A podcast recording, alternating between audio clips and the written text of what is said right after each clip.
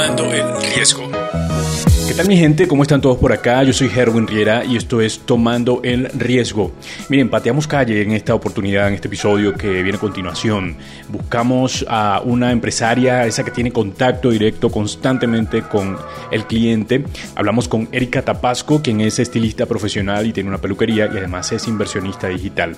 Porque realmente no fue fácil, me ahogaba en un vaso de agua, lloraba mucho porque a veces no sabía qué decisiones tomar o cómo manejar un personal que nunca había eh, pues estudiado al menos cómo era liderar o cómo era eh, pues ser jefe realmente. Entonces... Mire, la conversación con Erika fue interesante, fue fresca, hablamos no solamente de todo lo que tiene que ver cómo se construye una empresa como esta, sino que nos habló de sus miedos, de sus fracasos, nos habló incluso de la forma en que ella atrae a los clientes por medio de estrategias que usa en su negocio, habló de diferentes valores que pueden ayudarnos muchísimo a todos los que estamos emprendiendo, a todos los que tenemos una idea de negocio, a todos los que queremos emprender emprender. Así que los dejo con Erika Tapasco y por supuesto invitarles a que nos califiquen en Spotify o Apple Podcast. Spotify debajo del nombre nos dejas una calificación 5 estrella y en Apple Podcast una reseña.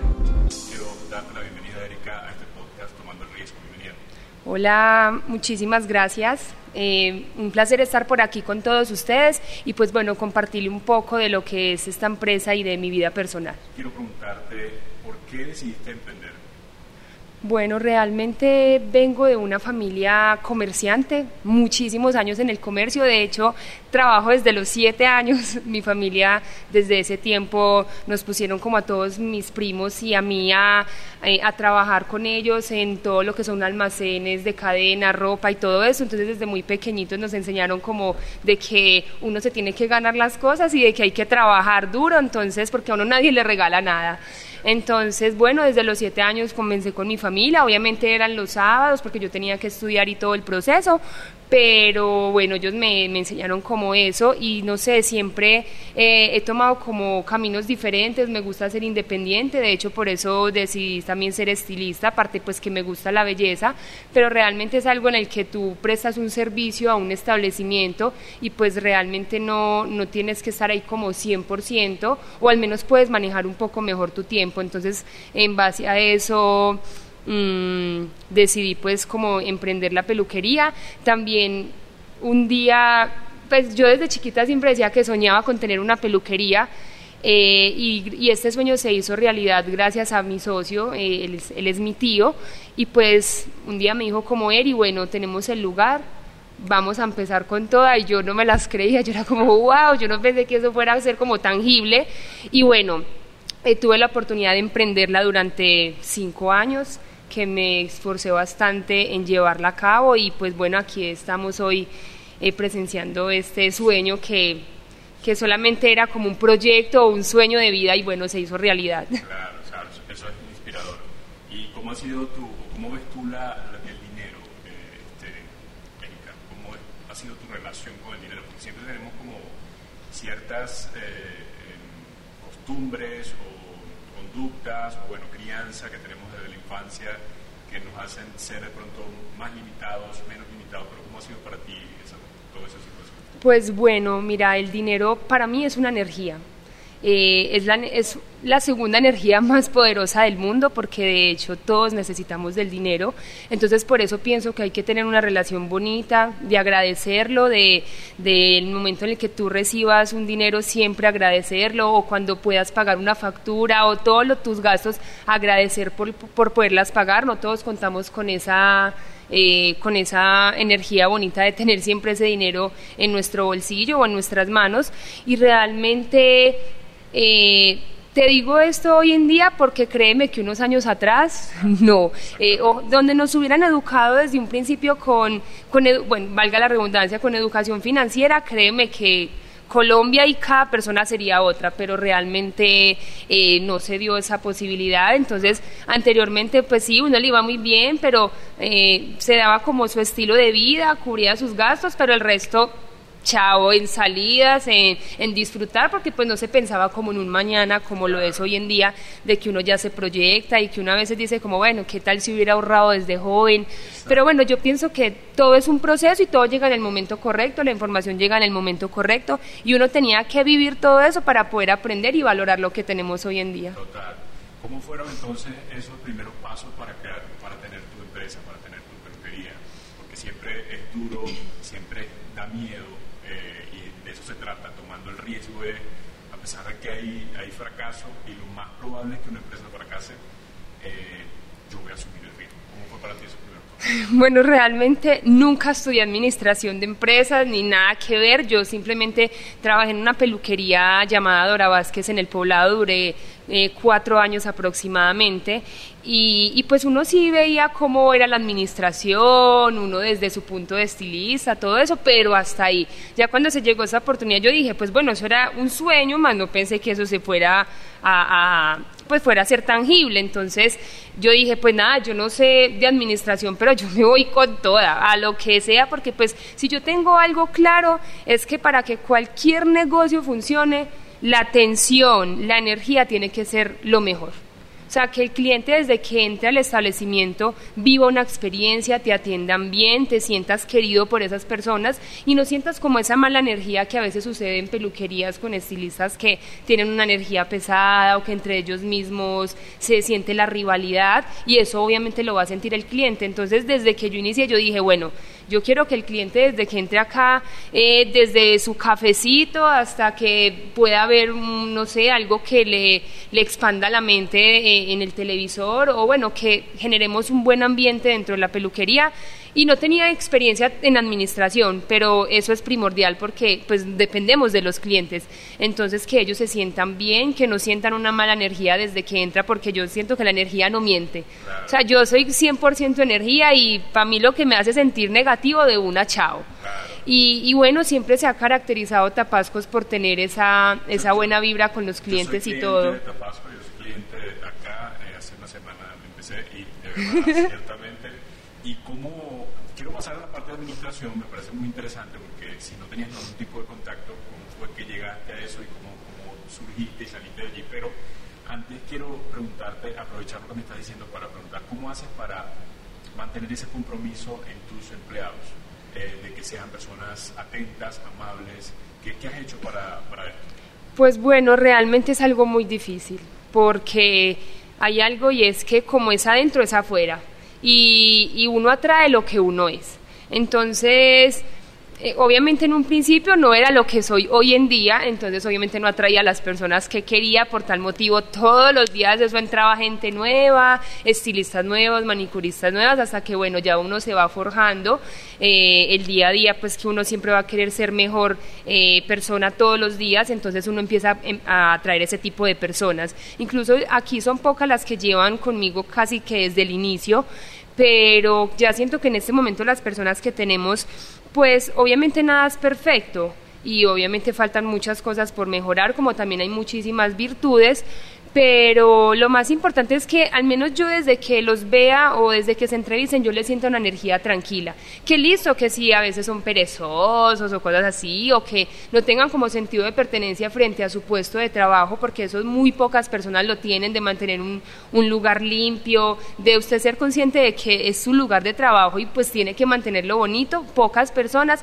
pero al menos que sean tranquilas y que al menos eh, atiendan bien al cliente y lo hagan sentir importante, ya el resto todo tiene solución, todo se va manejando. Claro, y, yo pienso, bueno, han tenido de pronto esa fama las peluquerías de que es un ambiente siempre fuerte, pesado, no sé si me corrigen si es cierto, si es así o no, pero eh, mantener eso y, los ambientes de equipos en empresas siempre son difíciles, o sea, todos somos difíciles en el trato, como somos, nuestra actitud, nuestros temperamentos, eh, pero eh, de pronto se nota más en, en un lugar como este y, controlarlo, me imagino que ha sido un reto para No, sí, yo como he estado en tantas peluquerías y he, vivido en carne propia lo que es que yo tenga mi clientecito sentado y me lo quiten diciendo que es mío, que no sé qué, y uno es como, bueno, yo cómo voy a pelear delante del cliente por un servicio, no.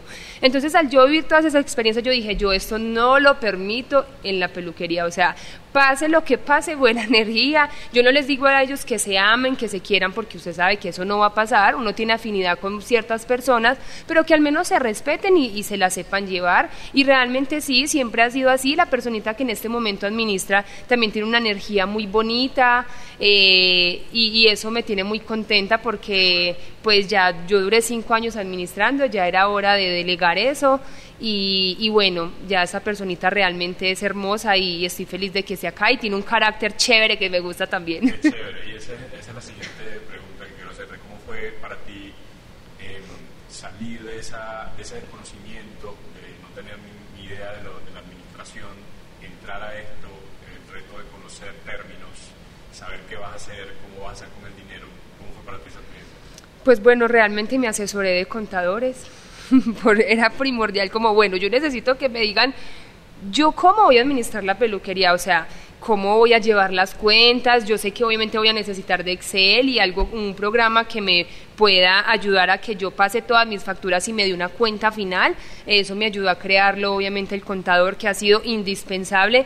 He pasado pues por, varias personitas, pero todas chévere, me han apoyado bastante. Entonces me crearon como, como esa herramienta para yo poder llevar todo esto. Y, no, esa herramienta ha sido todo realmente para mí. Y ya en temas pues de, ganancias y ya de, de, pagar facturas y todo eso, pues uno va cogiendo cancha con los días. Entonces, bueno, no realmente, eh, ya yo pienso que en la administración todo se vuelve mecánico ya llega un momento en el que usted lo hace automatizado, o sea, ya esto te dio, esto realmente tengo, porque nunca me ha faltado dinero o que me haya sobra, más fácil me sobra a que me, a que me falte. Entonces, no, todo ha sido el, proceso y me ha llevado a que ya todo se vuelva mecánico, ya uno va implementando cositas nuevas. Ahora, de hecho, tenemos una empresa que, que contratamos para que nos apoye a que el equipo de trabajo se esté capacitando seguido, pero frente a, a cómo trabajar en equipo.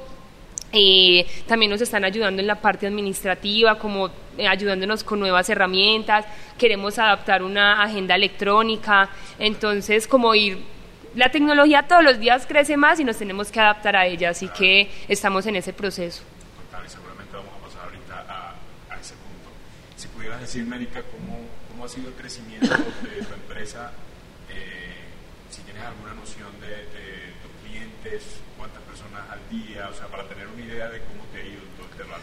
Pues bueno, realmente en los centros comerciales hay días muy quietos. Eh, que son los primeros días de la... Bueno, los lunes son buenos, pero martes y miércoles son más bien quietecitos, entonces uno trata de implementar promociones y cositas que atraigan más público. Pero realmente al día de hoy ya tenemos muchos clientes fijos, por ejemplo, un sábado pueden entrar entre, no sé, 100 clientes, 90, o sea, son muchos. Uno, las, acá se dan citas cada media hora, al menos en lo que es en barbería, o si es corte y barba una hora, o bueno, ya eh, va variando máximo dos horitas, una hora. Eh, hacer que el cliente se quede, porque usted sabe que el cliente se vuelve fiel al estilista. Eh, son, son realmente, no voy a decir muchos, muchos, pero sí son eh, varios clientes los que se han quedado fijos. Ya el resto, pues obviamente sí, a veces como todos, todos están en el camino. Sí, y que tanta competencia, ¿verdad, Erika? Porque esto tiene demasiada competencia, hay que buscar la forma creativa de que el cliente se quede contigo.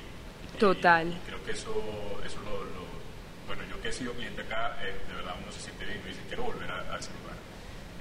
Eh, lo, has practicado, lo has analizado, has hecho que, que sí, real, ah, Total, incluso tengo clientes ya fijos que trato de ponerles como eh, papelitos en el espejo con su nombre, bienvenido, nos encanta verte de nuevo, cosas así, como implementando así, ¿sí? ideas diferentes para poder que el cliente se fidelice más. Exacto. Encanta que... Ah, bueno, otra cosa que también eh, cuando el cliente pasa aquí, supongamos más de tres horas, se le da siempre un refrigerio en una cajita eh, que dice gracias por estar en Tapascos Peluquería, porque pues es muy cansón uno estar tres, cuatro, cinco, seis horas y sin comer nada, entonces eh, sí, como aportarles también ese agradecimiento de que estén acá. Me encanta, ¿sabes, Erika, que me imagino que acá van a haber personas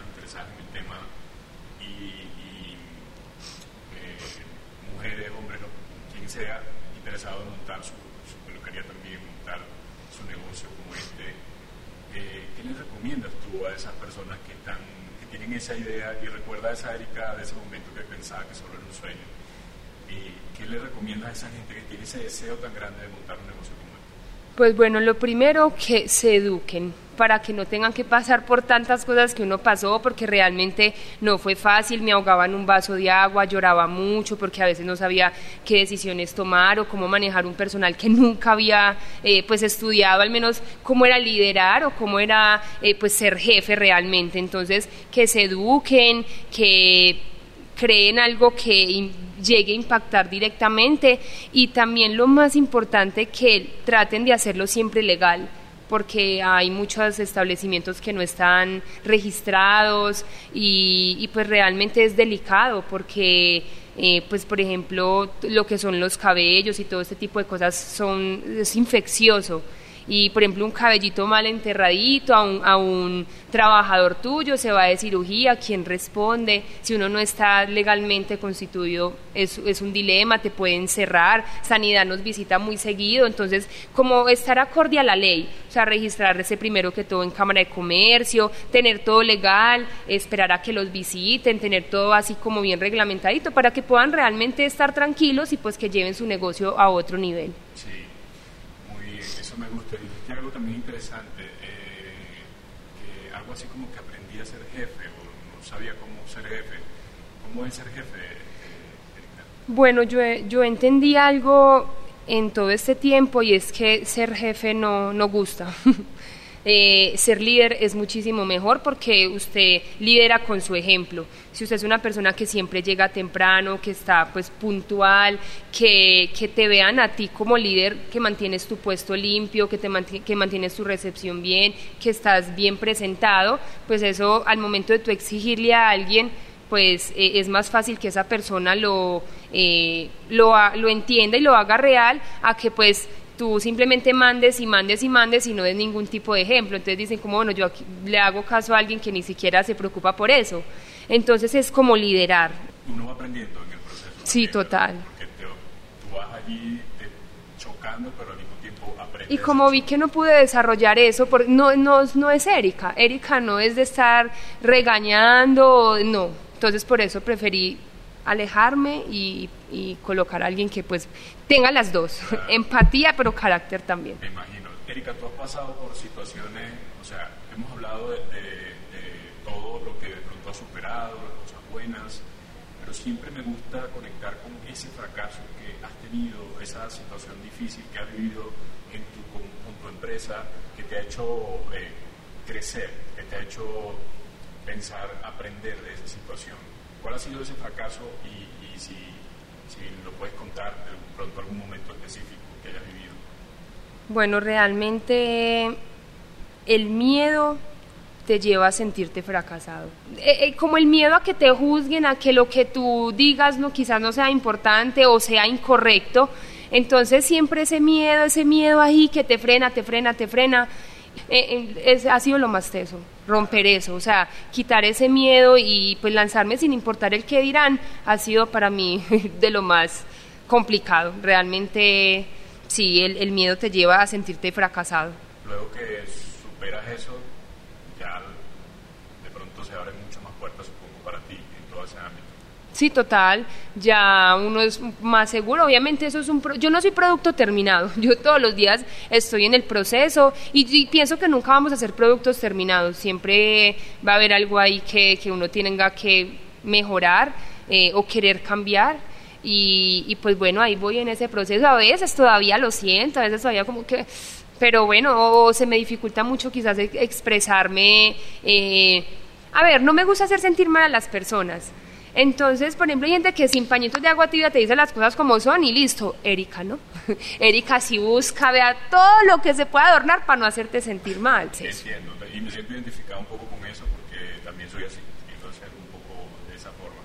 Pero bueno, vamos a pasar a otro bloque donde eh, quiero llevar como, mujer, como empresaria, sé que ha sido un reto bastante fuerte para ti crecer en y hacer crecer todo este proyecto que tienes, pero también reinventarte, salir a otro, a otra, a otro tipo de, emprendimiento y algo mucho más digital. Me hablabas que ahorita estás trabajando eh, como inversionista digital de alguna forma. Cuéntame un poco de eso y, cómo, cómo, ha sido para ti esta experiencia de tener tu negocio y también estar en otro, en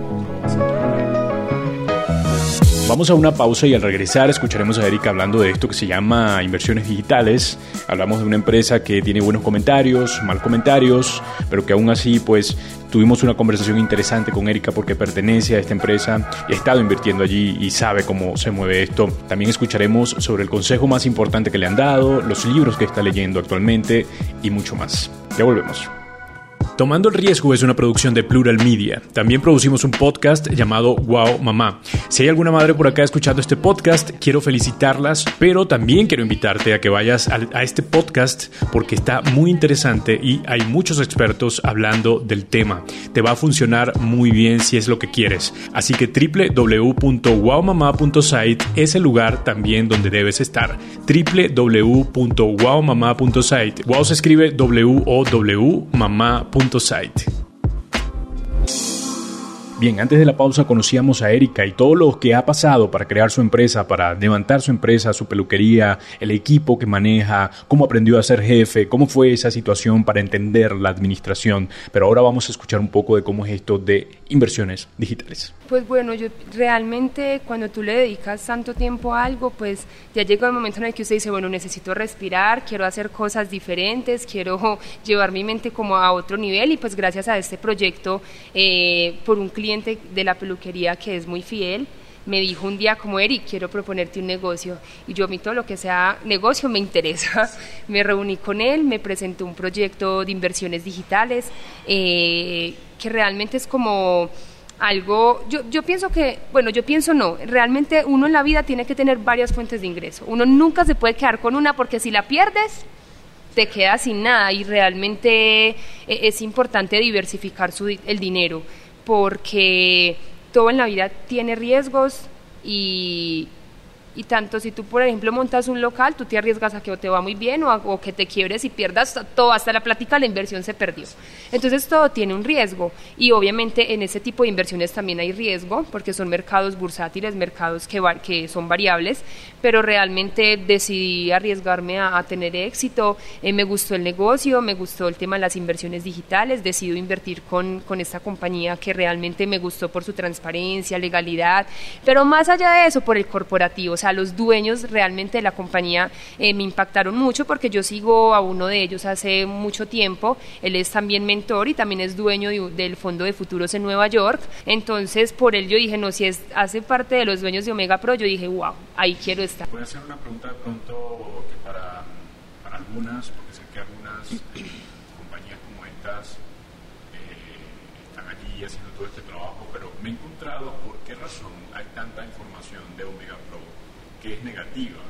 Porque, y lo digo aquí porque esto es un podcast, no tenemos ningún filtro, pero me, tengo la, la, curiosidad de saber por qué hay tanta información de ellos negativa.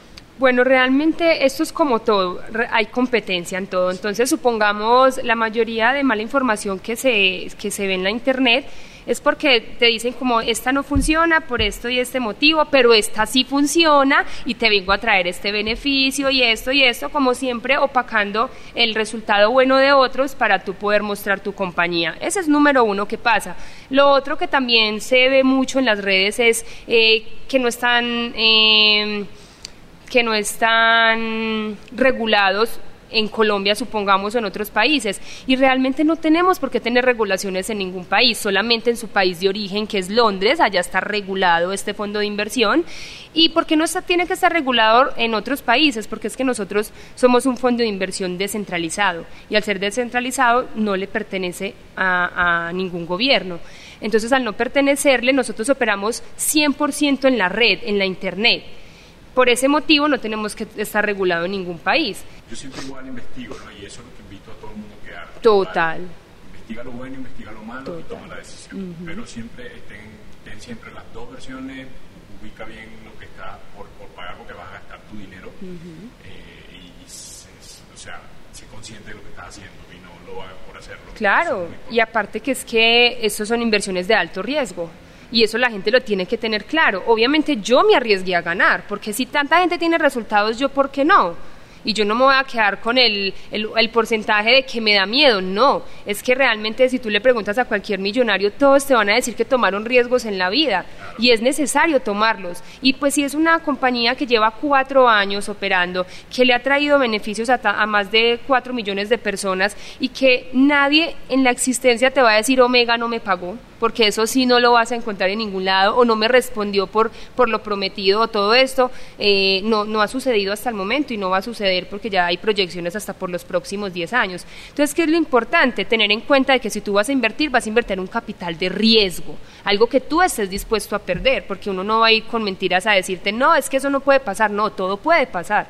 Por eso es importante que se informen, que busquen la legalidad, quiénes son los dueños y ahí sí, a la acción, porque yo no voy a decir que, eh, que las otras compañías sean malas, a mí no me gusta hablar mal de nadie, simplemente todas son buenas y ofrecen un producto bueno, pero ya está en tu decisión averiguar y, y, y, poderte... Ajá, sí, total. Bueno, Erika, estamos terminando ya el último bloque y quiero pasar un poco a, lo, a algo mucho más eh, personal de pronto. Eh, por ejemplo, el consejo más importante que te hayan dado. Bueno, el consejo más importante me lo dio mi tío, el que les estaba hablando ahora, eh, que me dijo, Eri, ahorre.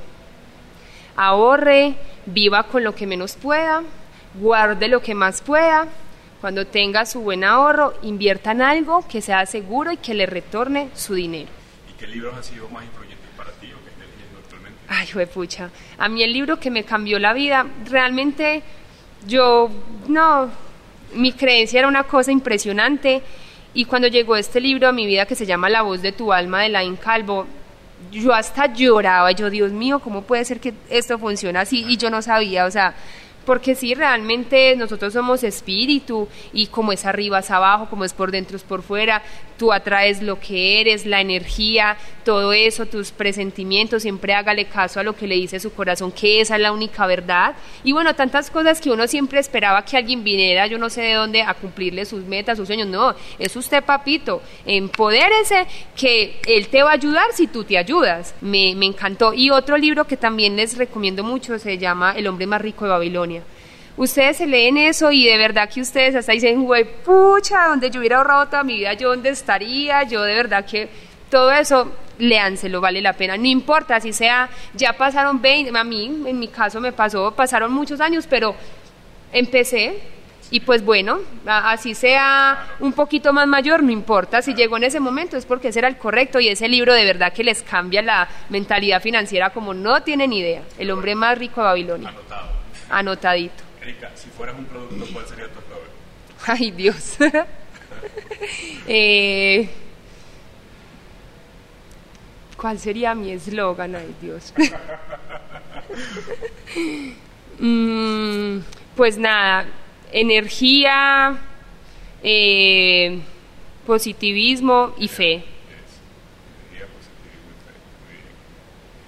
Recuerden que lo negativo atrae lo negativo, hay que sí, así esté pasando por momentos duros, nada, todo va a estar bien, todo va a estar bien, todo va a estar bien, porque el, la mente eh, no sabe qué es verdad y qué es mentira miéntale a su mente, dígale, así usted está en las peores circunstancias, dígale que no, que usted es rico, millonario, apoteósico, divino, y él, y él no va a saber qué es eso, él no diferencia, él solamente entiende tus palabras y tus pensamientos, así que nada, creas el cuento más hijo de madre, que es que quiero ese carro, vaya, siéntese en él, man, haga cuenta que es suyo, y, y, ahí lo va a tener.